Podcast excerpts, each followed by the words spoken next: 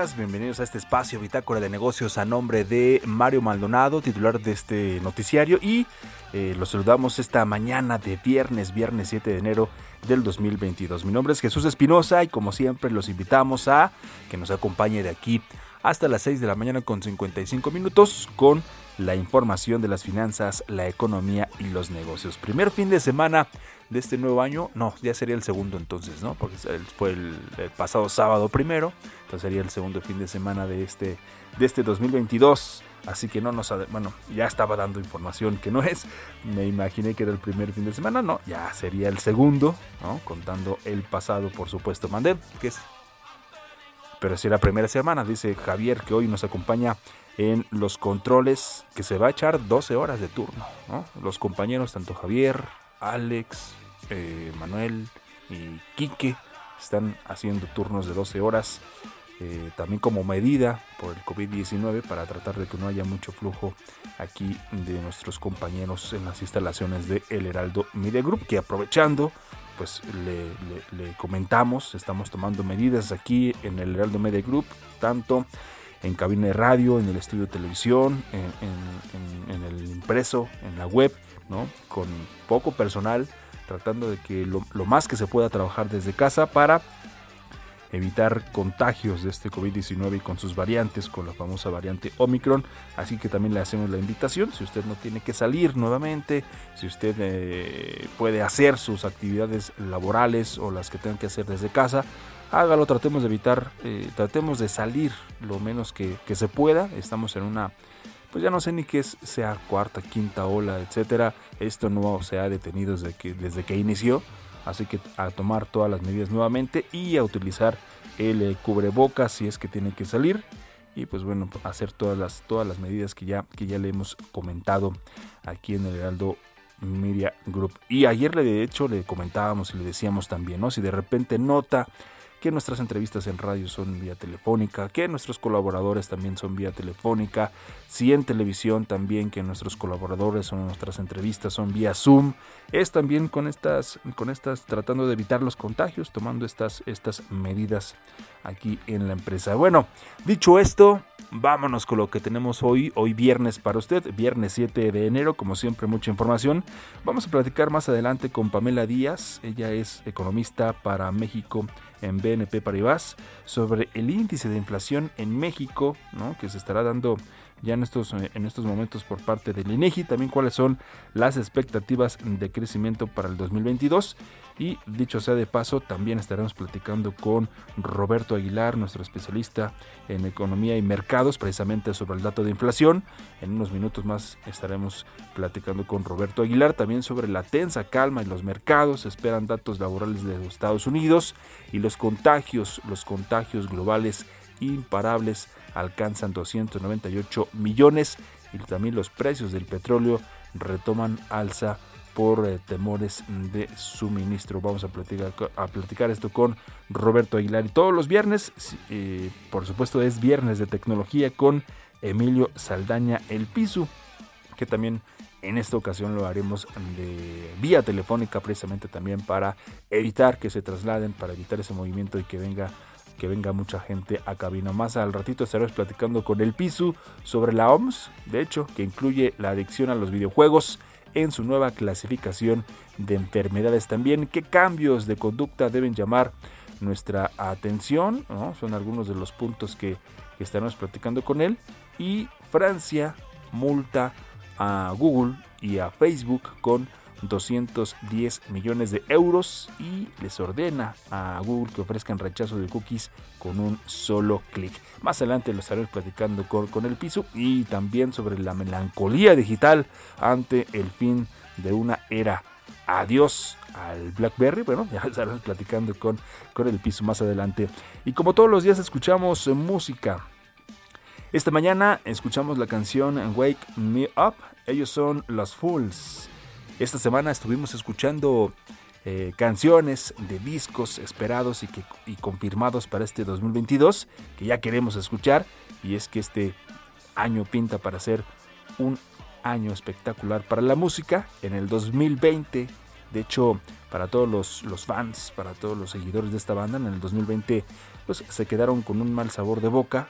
Pues los Fools anunciaron varias fechas en México que se tuvieron que cancelar cuando la situación con el coronavirus se salió de control. Ahora, en este 2022, estrenarán un nuevo material discográfico y el primer sencillo es precisamente lo que escuchamos esta mañana. Los Bulls es una banda originaria de Inglaterra. Así que vamos a escuchar un poquito más de esta canción y después le presento como todos los días el resumen con la información más importante de las finanzas, la economía y los negocios.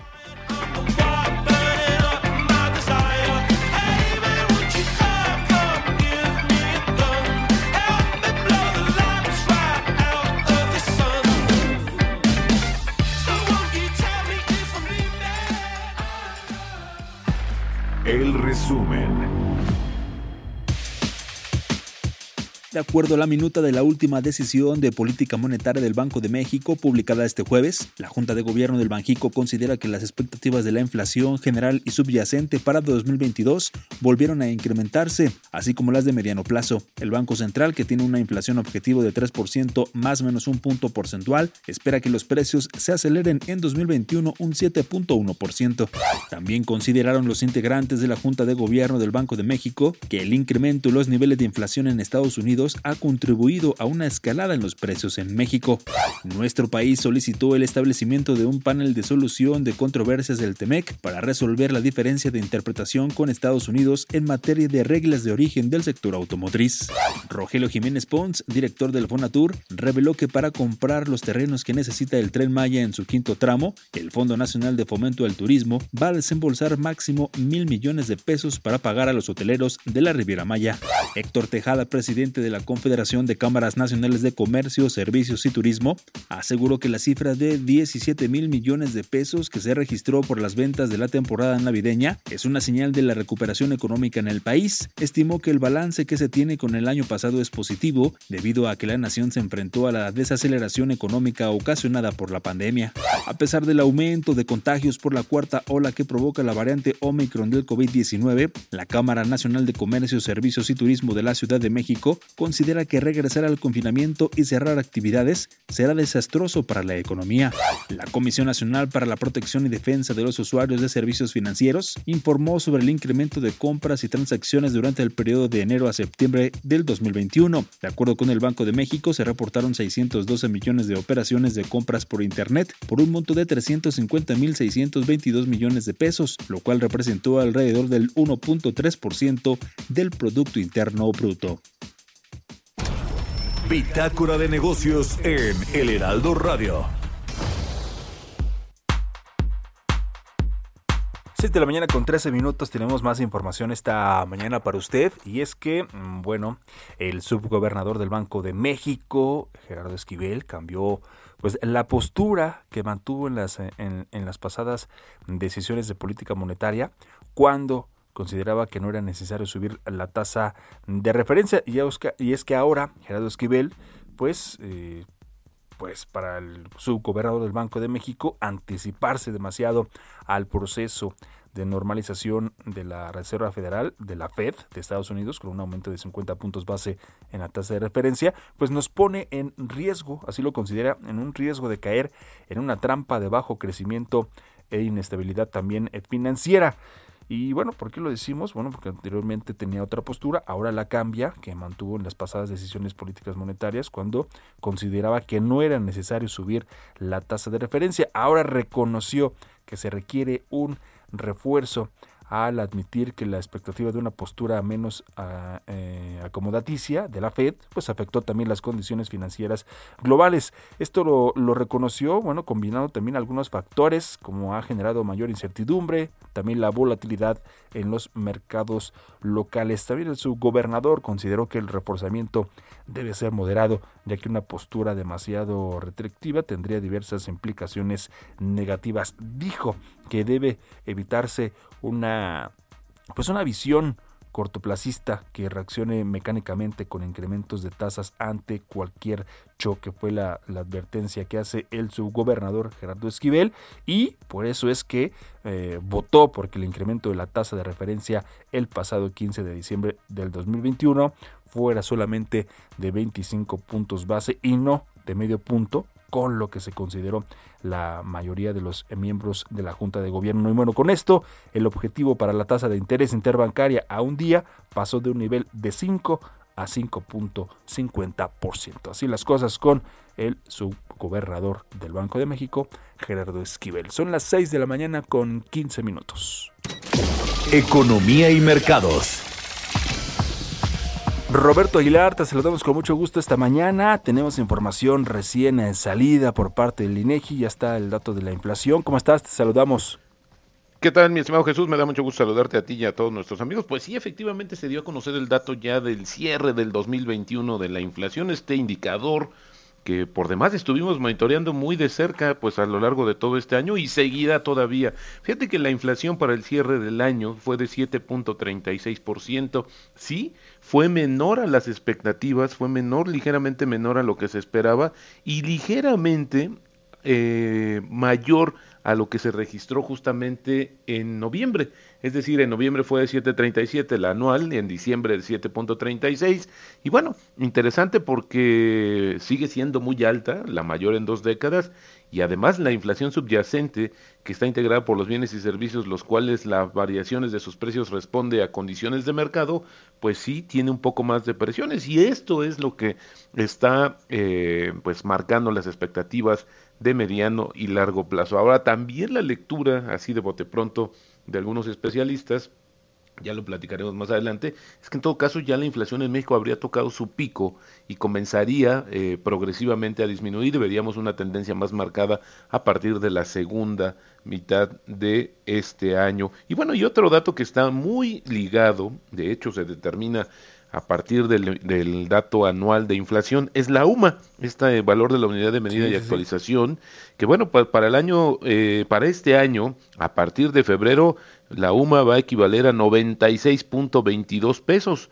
Esto, si lo llevamos en términos mensuales, serían 2.925.09 pesos y anual 35.101.08 pesos. Importante, mi estimado Jesús, porque esto ahora se convirtió justamente en la referencia como para ciertos recargos o multas o ciertas obligaciones y bueno, pues ya se dio a conocer justamente este dato por parte del INEGI. Rápidamente te comento, mi estimado Jesús, que las bolsas asiáticas estaban subiendo en su mayoría, finalizando dos días de pérdidas, bueno, después de que crecieron las expectativas de que los datos sobre el empleo en Estados Unidos, que se van a publicar más tarde, podrían reforzar la necesidad de acelerar el alza de las tasas de interés, uno de los temores que quedó muy marcado esta semana con eh, justamente las, las minutas de la última reunión de política monetaria allá en Estados Unidos, los futuros apuntaban a pequeñas ganancias en la apertura en Europa y Estados Unidos y los rendimientos de los bonos del Tesoro de Estados Unidos se tomaban una pausa tras haber subido fuertemente esta semana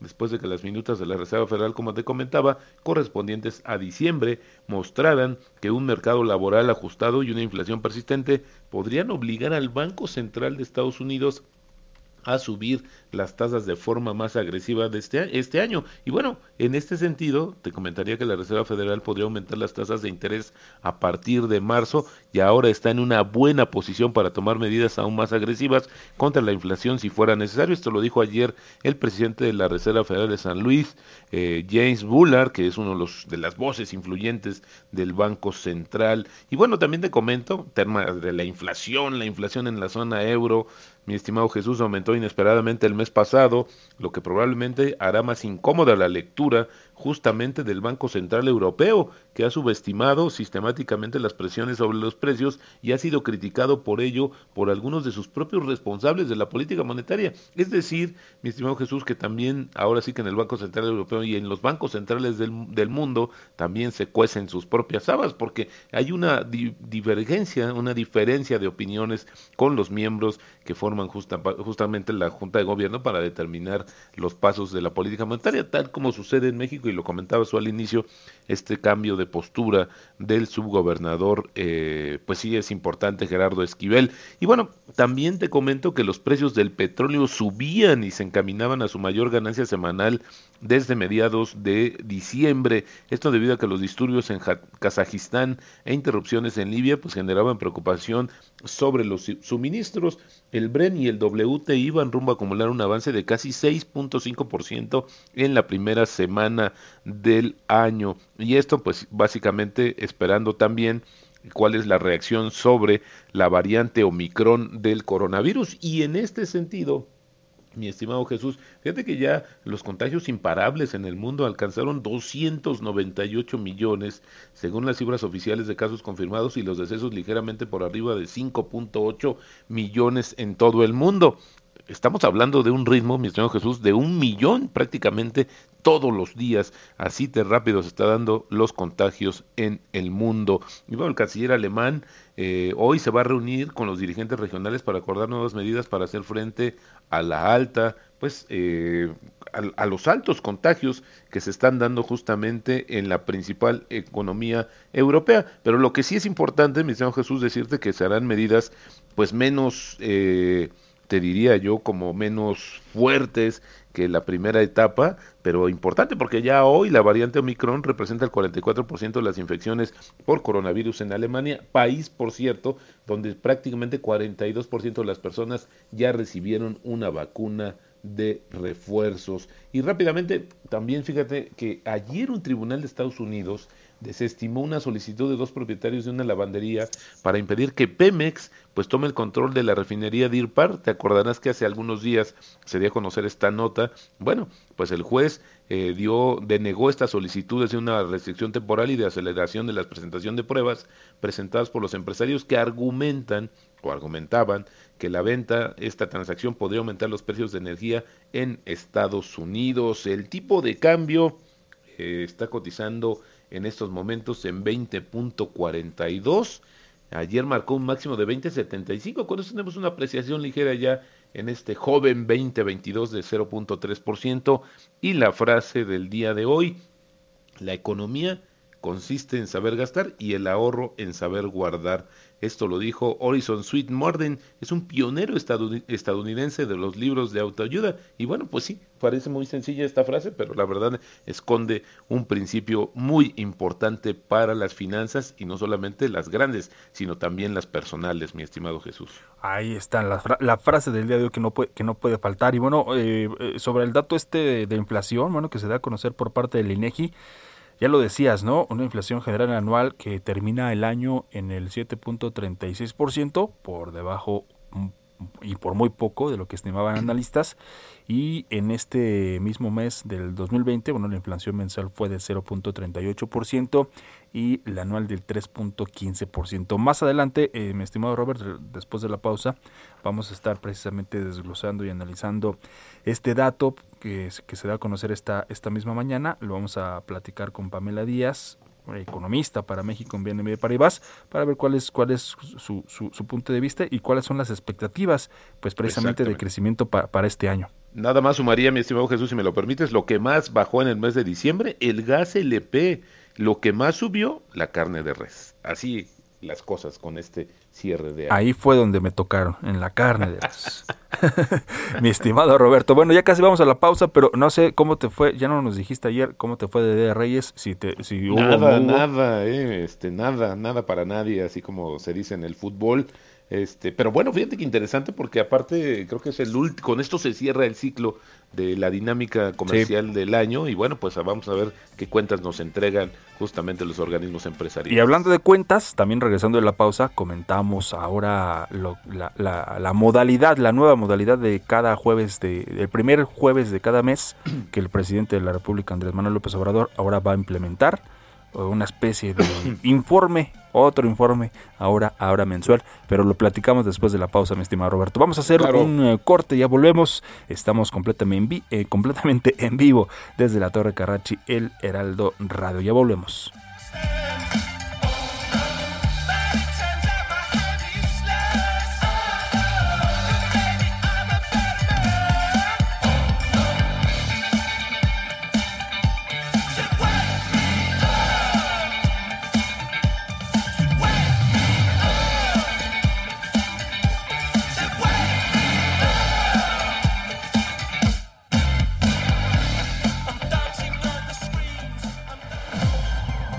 En un momento con la información más relevante del mundo financiero en Bitácora de Negocios con Mario Maldonado.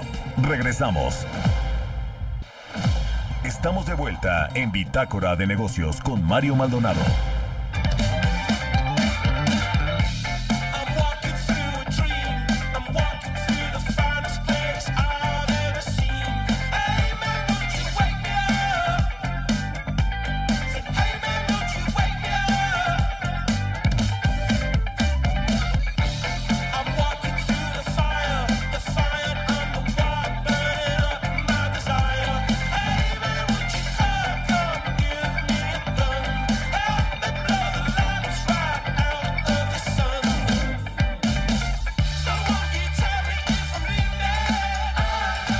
6 de la mañana con 30 minutos, ya casi con 31. Continuamos en Bitácora de Negocios en esta mañana de viernes, viernes 7 de enero 2022. Y continuamos escuchando a los Fools con esta canción que se llama Wake Me Up. Recordando que esta semana estuvimos escuchando canciones de discos esperados y confirmados para este 2022 que ya queremos escuchar y es que este año ya le decíamos pues pinta para ser un año espectacular en el sector de la música. Y bueno ya le decíamos que estarían eh, próximos a estrenar material discográfico esta, esta banda y este sería su primer sencillo esta banda originaria de Inglaterra. No sé a ti Javo pero a mí me, me gusta me, me late esta banda. Esperamos a ver cómo será este nuevo material y por supuesto cuando lo hagan público, cuando lo lancen, lo estaremos escuchando aquí. Hiring for your small business? If you're not looking for professionals on LinkedIn, you're looking in the wrong place. That's like looking for your car keys in a fish tank. LinkedIn helps you hire professionals you can't find anywhere else, even those who aren't actively searching for a new job but might be open to the perfect role. In a given month, over 70% of LinkedIn users don't even visit other leading job sites. So start looking in the right place. With LinkedIn, you can hire professionals like a professional. Post your free job on linkedin.com/people slash people today. Por las mañanas para, para ver qué le parece qué le parece también a usted. Y bueno, como le decíamos antes de la pausa, eh, ahora el presidente de la República, el presidente Andrés Manuel López Obrador, pues ayer en su conferencia mañanera hizo este anuncio y comenzó, de hecho ya dando eh, cifras, dando números, y es que ahora ha anunciado que el primer jueves de cada mes su administración informará los resultados económicos y sociales para detallar el avance eh, de cada sector. En esta conferencia matutina, el Ejecutivo expuso los principales resultados socioeconómicos de los tres años de su gobierno, también ahí acompañado por Carlos Torres Rosas, que es el coordinador de los programas integrales para el desarrollo y el secretario técnico del Gabinete Federal. Y bueno, al presentar una gráfica que de hecho también ya la estuvo ahí el gobierno federal compartiendo también en sus cuentas oficiales de, de- de redes sociales, de, de Twitter, para ser más específico. En esta gráfica, pues, por ejemplo, presentó el comportamiento de la Bolsa Mexicana de Valores que manifestó que aunque ya eh, se cayó con la pandemia, se logró la recuperación y como resultado ha habido un incremento del 27.7%, son los números que presentó el gobierno federal. También en otros, en otros sectores, por ejemplo, sobre el tipo de cambio, indicó que el peso mexicano con la pandemia se fue a más de 25 pesos por dólar y se logró bajar, así lo dijo el presidente, dijo que estamos prácticamente igual que cuando inició el gobierno y que no ha habido depreciación de la moneda. De la moneda. También el presidente destacó que el principal desafío es la inflación al indicar que está en 7.37%, superior al 6.77% del anterior gobierno, pero que espera sea transitorio, pues depende de muchos factores externos que se originaron con la pandemia. Por ejemplo, también en el área de los empleos, reiteró que la caída en la cifra del mes de diciembre de más de 300 mil se debe al mecanismo que usan las empresas para evitar el pago de prestaciones a sus trabajadores, aunque también aseguró que se tienen 20 millones 620 mil puestos de trabajo, con lo que ya se recuperó lo que se perdió durante la pandemia. Así, así lo dijo el presidente y también regresó al tema de las remesas. El presidente insiste con el tema de las remesas al pues al presentarlo como un logro de gobierno, dijo que es la principal fuente de ingresos en nuestro país. Destacó que según las estimaciones del mes de diciembre se llegará a 51.634 millones de dólares que beneficiarían a 10 millones de familias. ¿no? Las remesas, el dinero que se envía por parte de los mexicanos del, extranjero a nuestro país, a sus familias, y además argumentó que con estas remesas y los programas sociales en México, pues no se ha tenido una crisis de consumo pese a que se tuvo la pandemia. Y ya para, para terminar, de los números que dio ayer el presidente sobre el salario mínimo, indicó que con ello su gobierno se pueden comprar 9.9 kilos de tortilla. 4.4 kilos de huevo, 7.4 kilos de frijol, a diferencia de lo que se podía comprar en 2018, eh, que era de 6.5 kilos de tortilla, 3.1 kilos de huevo y 3 kilos de frijol. Es lo que se puede comprar con el salario mínimo de acuerdo a los números del gobierno federal. Usted tiene la última palabra. Roberto Aguilar, tú tienes más información. Fíjate que otro de los datos que se dio a conocer el día de hoy a través del INEGI fue la producción de autos en México.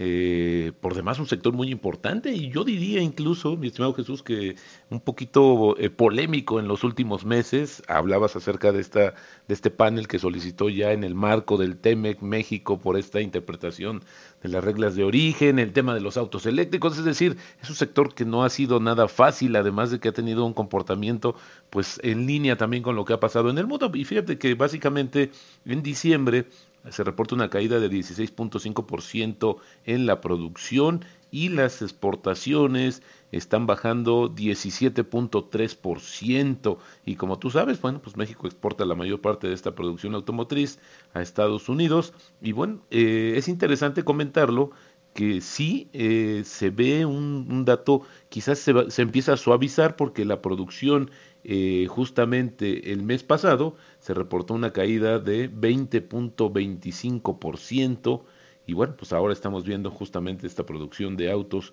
ligeros en diciembre, así los datos, pero esperemos que también, así como el tema de la inflación, que ya ha tocado un pico, pues que también haya tocado piso esta situación de la producción de autos en México.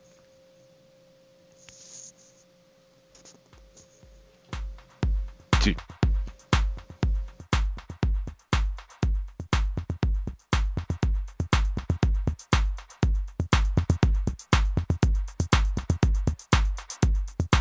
Ahí está, ahí está, nos perdimos un poquito aquí, problemas técnicos, pero ya nos escuchamos, ¿verdad, Roberto? Aquí estoy, aquí estoy, mi estimado Jesús. Te comentaba del tema justamente que dio a conocer también el INEGI de la producción de autos, que para el mes de diciembre reporta una caída interanual de 16.5% y las exportaciones bajan 17.3% también en términos anuales. Perfecto, Roberto. Son las 6 de la mañana con 37 minutos.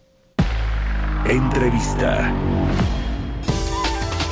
Tenemos ya en la línea telefónica a Pamela Díaz, ella es economista para México en BNP Paribas, precisamente para platicar sobre este tema de la inflación en nuestro país, los datos que se acaban de dar a conocer por parte del INEGI y también pues las expectativas de crecimiento que se esperan para este para este año, así que la saludamos con mucho gusto, deseándole un, un feliz año y también agradeciéndole que esté con nosotros iniciando este 2022 en Bitácora de Negocios y tomar la llamada tempranito. Pamela, te saludamos con mucho gusto esta mañana mañana, Jesús Espinosa y Roberto Aguilar. ¿Cómo estás? Feliz año.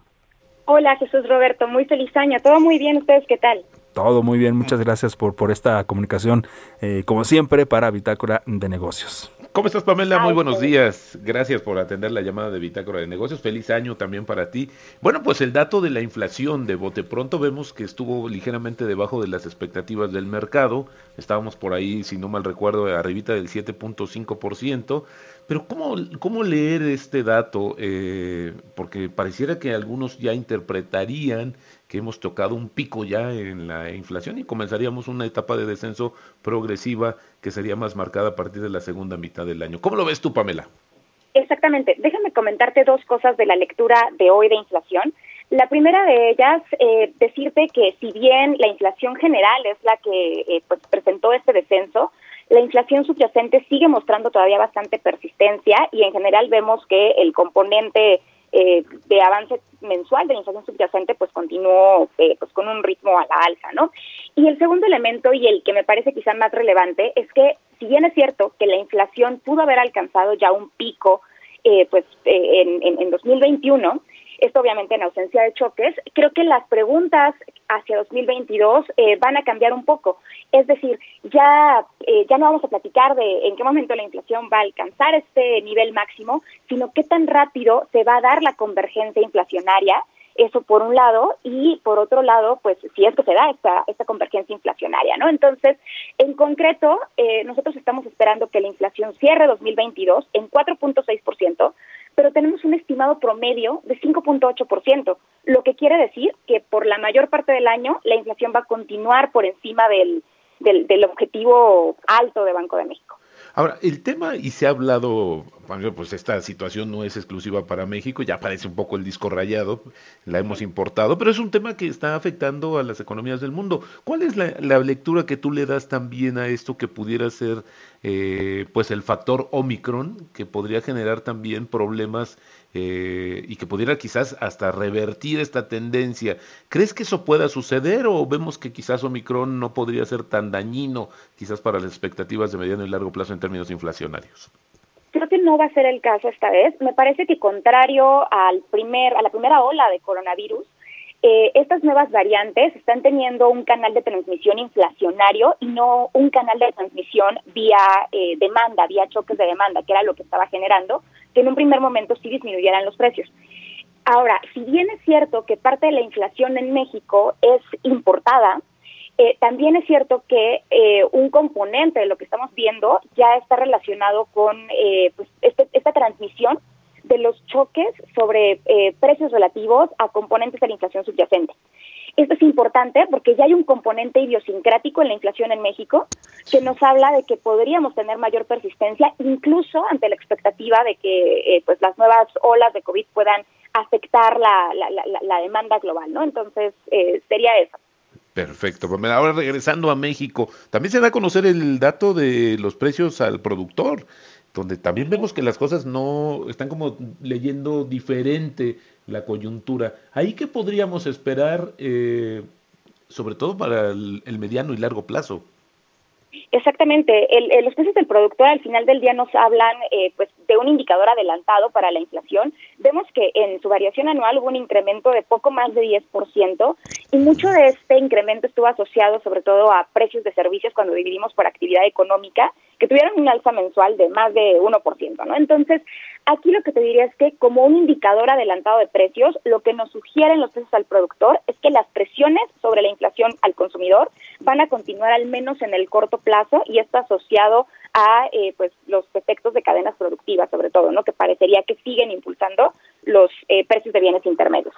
Ahora, esta lectura y esta situación, ya con las cifras, con los datos y las expectativas, ¿cómo, cómo, cómo lo ves ahora con esta conformación nueva del Banco Central, del Banco de México? Eh, ¿Qué podemos esperar? Se trata, se trata de descifrar un poco, tú y tus colegas, los analistas muy especializados en este tema, descifrar un poquito cómo va a ser la lectura o hacia dónde se va a dirigir la postura de la política monetaria en México sobre las minutas que se dieron a conocer ayer y hacia adelante. ¿Cuál es tu lectura, Pamela?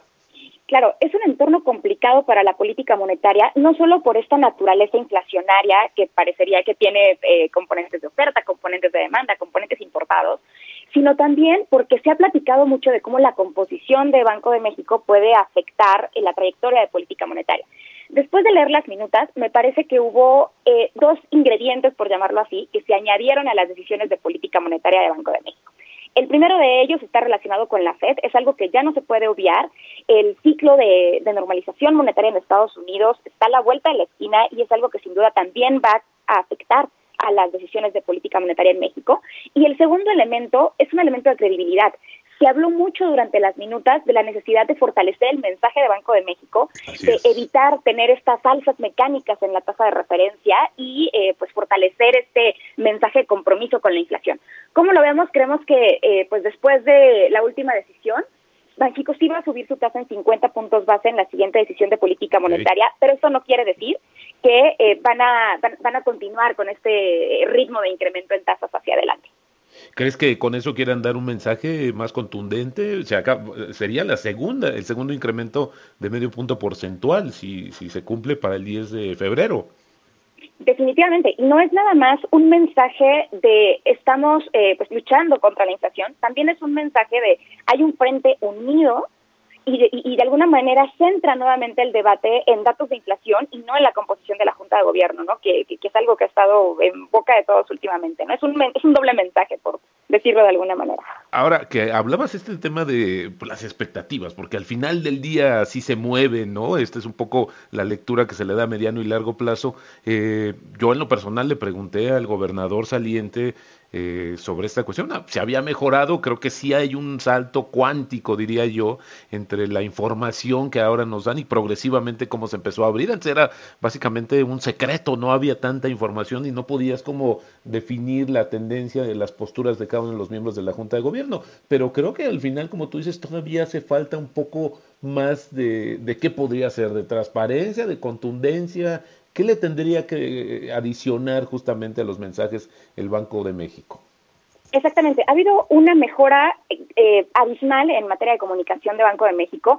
Desde mi punto de vista, algo que se podría hacer para eh, pues todavía fortalecer más esta comunicación es la publicación de la trayectoria implícita de tasas que está asociada a los pronósticos de inflación que publica Banco de México. Creo que esto añadiría un poco más de certeza sobre el ciclo de normalización y pues despejaría un poquito el debate de, bueno, ¿y cuánto va a subir Banco de México en la sí. siguiente? Etc., ¿no? O sea, creo que es algo que podría ayudar bastante. Exactamente. Ahora una última pregunta. El tema claro. del, de los energéticos, que también ahora vemos que si vemos en, la, en, la, en, el, en el cuadro que nos presenta INEGI, fue el, el producto que más bajó pero también tuvimos presiones a lo largo del año y hoy no hemos alcanzado todavía a descifrar qué va a pasar con el mercado eh, energético a nivel mundial. Ah, se ha acrecentado incluso, diría yo, la volatilidad sobre los precios a nivel global. Exactamente, y esto depende mucho, y es, es una tristeza, pero depende mucho también de qué eh, vaya a pasar con las nuevas variantes de COVID, porque los precios de commodities están muy eh, marcados en estos momentos por los desbalances entre oferta y demanda, por un lado, pero también por las eh, divergencias en las políticas asociadas a coronavirus. No sé, por ejemplo, China tiene una política de cero COVID que de alguna manera eh, pues incrementa estas disrupciones eh, y estos desbalances de oferta, ¿no? Entonces, la expectativa de BNP Paribas es que los precios de energéticos en 2022 continúen a la alza, eh, pero pues por supuesto el riesgo está aquí asociado a, a cómo se desarrollan estas nuevas variantes, ¿no?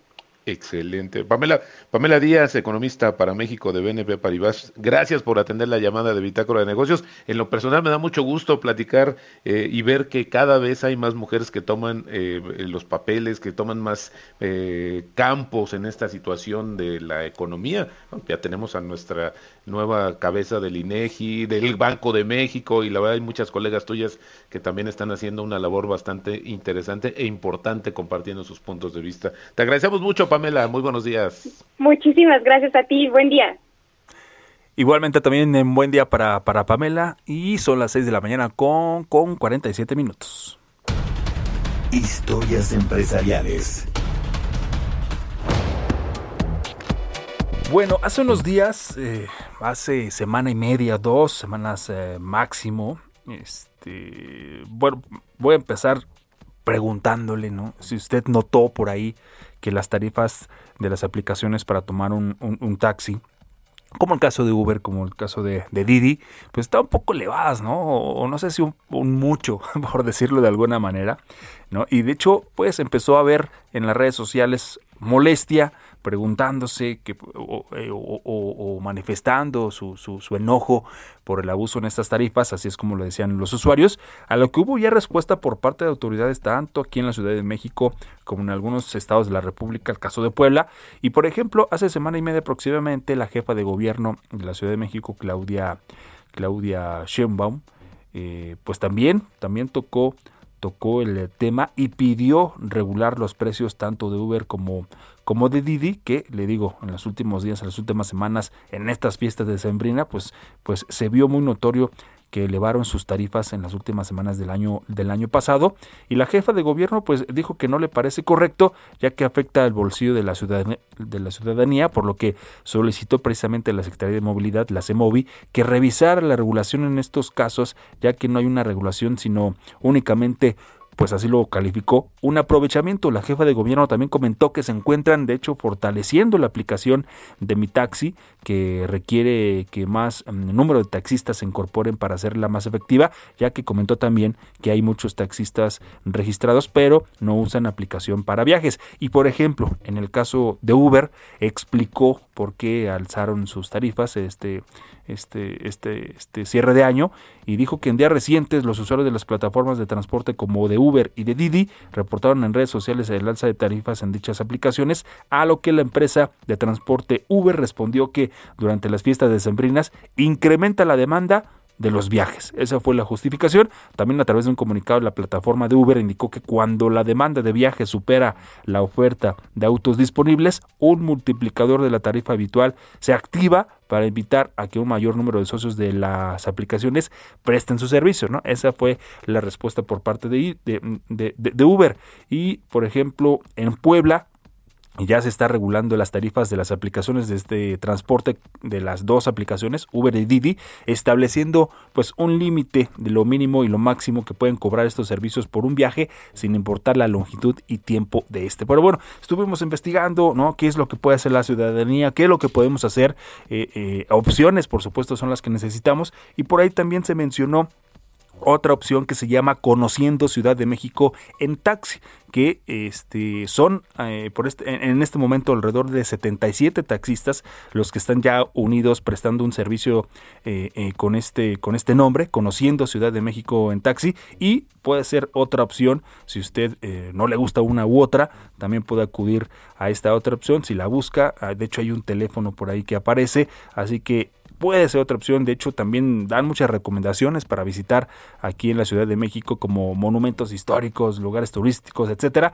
Entonces, pues opciones hay. El chiste es encontrar la que mejor le acomode a usted y la que más le convenga en este para este para este inicio del 2022. Otra otra opción que puede ser por ahí conociendo Ciudad de México en taxi. En fin, son las 6 de la mañana con 51 minutos. Tecnología. Es viernes, mi estimado Emilio Saldaña del Piso, ¿cómo estás? Te saludamos con mucho gusto, Jesús. en esta ocasión a la distancia.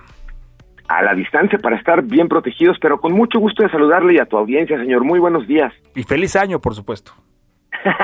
Feliz año, que tengan un excelente 2022 y les comparto rápidamente las noticias de tecnología que se desarrollaron esta semana, señor. La OMS, la Organización Mundial de la Salud, ha incluido la adicción a los videojuegos en su nueva clasificación de enfermedades. La nueva edición de la Clasificación Internacional de Enfermedades entró oficialmente en vigor este primero de enero. El documento, que había sido aprobado por la Organización Mundial de la Salud en 2019, incorpora la adicción a los videojuegos a la lista de trastornos adictivos. El trastorno del juego por Internet, conocido como adicción a videojuegos, se caracteriza, y esto es importante que lo escuchemos padres y madres de familia, se caracteriza por un patrón de comportamiento de juego persistente y recurrente que conlleva un deterioro o malestar clínicamente significativo por un periodo de 12 meses. Según el documento, la adicción a los videojuegos es un patrón de comportamiento que se caracteriza por un deterioro del control sobre el juego hasta el punto de priorizar al videojuego sobre otros intereses y actividades cotidianas, incluso cuando esto trae consecuencias negativas. Y les quiero compartir muy rápidamente una lista muy rápida de cuáles son algunos de los cambios de conducta que deberíamos de observar normalmente si queremos estar atentos a este tipo de padecimiento. Y son características y diagnósticos, don Jesús, que seguramente vamos a reconocer no solo en videojuegos, sino en el uso general de la tecnología. ¿eh? Ojo, el aislamiento de la familia, la pérdida de interés por las relaciones sociales, todo lo demás pasa a un segundo plano, cambios bruscos de humor e irritabilidad, bajo rendimiento, por supuesto, en lo general, pero también en la escuela, sufre ansiedad en Pues, caso de no poder jugar, y eso es importante. Y cómo evitar llegar a la adicción implica limitar el tiempo del uso, fomentar videojuegos que sean aptos para la edad, y lo hemos platicado en esta misma cápsula. La categoría, la edad de los videojuegos es muy importante de acuerdo al contenido que le van a presentar a los menores. Hay que acompañarlos en sus sesiones y preferentemente promover la lectura y el uso del deporte, el promover también el deporte. Y muy importante, limitar el uso de pantallas, particularmente por la noche. Por otro lado, y les digo que Francia, no sé qué le hayan traído a usted los Reyes Magos, pero hasta a Google y a Facebook, Salud y Francia amor, le regaló una multa de 210 millones de euros y les ordena que rechacen el uso de cookies con un solo clic. Eso es, lo- es importante. La Comisión Nacional de Libertad de Información en Francia dice que la forma complicada de seleccionar correctamente las opciones para rechazar las cookies de manera voluntaria son ilegales. Los reguladores franceses ordenaron ayer a Google y Facebook hacer que rechazar las mismas, las cookies, sea tan simple como aceptarlas y multaron a las empresas con un total de 210 millones de euros Sí. por no cumplir la ley de protección de datos en Francia. Las multas específicamente fueron de 150 millones de euros para Google, don Jesús, y 60 millones de euros para Facebook. Y ya vemos, los datos personales siguen siendo críticos, señor. Ah, está, está complicado el, el tema, pero le estaremos poniendo atención, por supuesto, para ver qué sucede en los próximos días. Mi estimado Piso, muchas gracias, buenos días. Un abrazo a toda la audiencia, señor. Feliz año. Y feliz año y muchas gracias a usted. El próximo lunes ya Mario Maldonado aquí en esta cabina de Bitácora de Negocios, titular de este espacio. Los dejamos con Sergio Sarmiento y Lupita Juárez. La mejor noticia de hoy es que es viernes. Esto fue Bitácora de Negocios con Mario Maldonado, donde la H suena y ahora también se escucha. Una estación de Heraldo Media Group.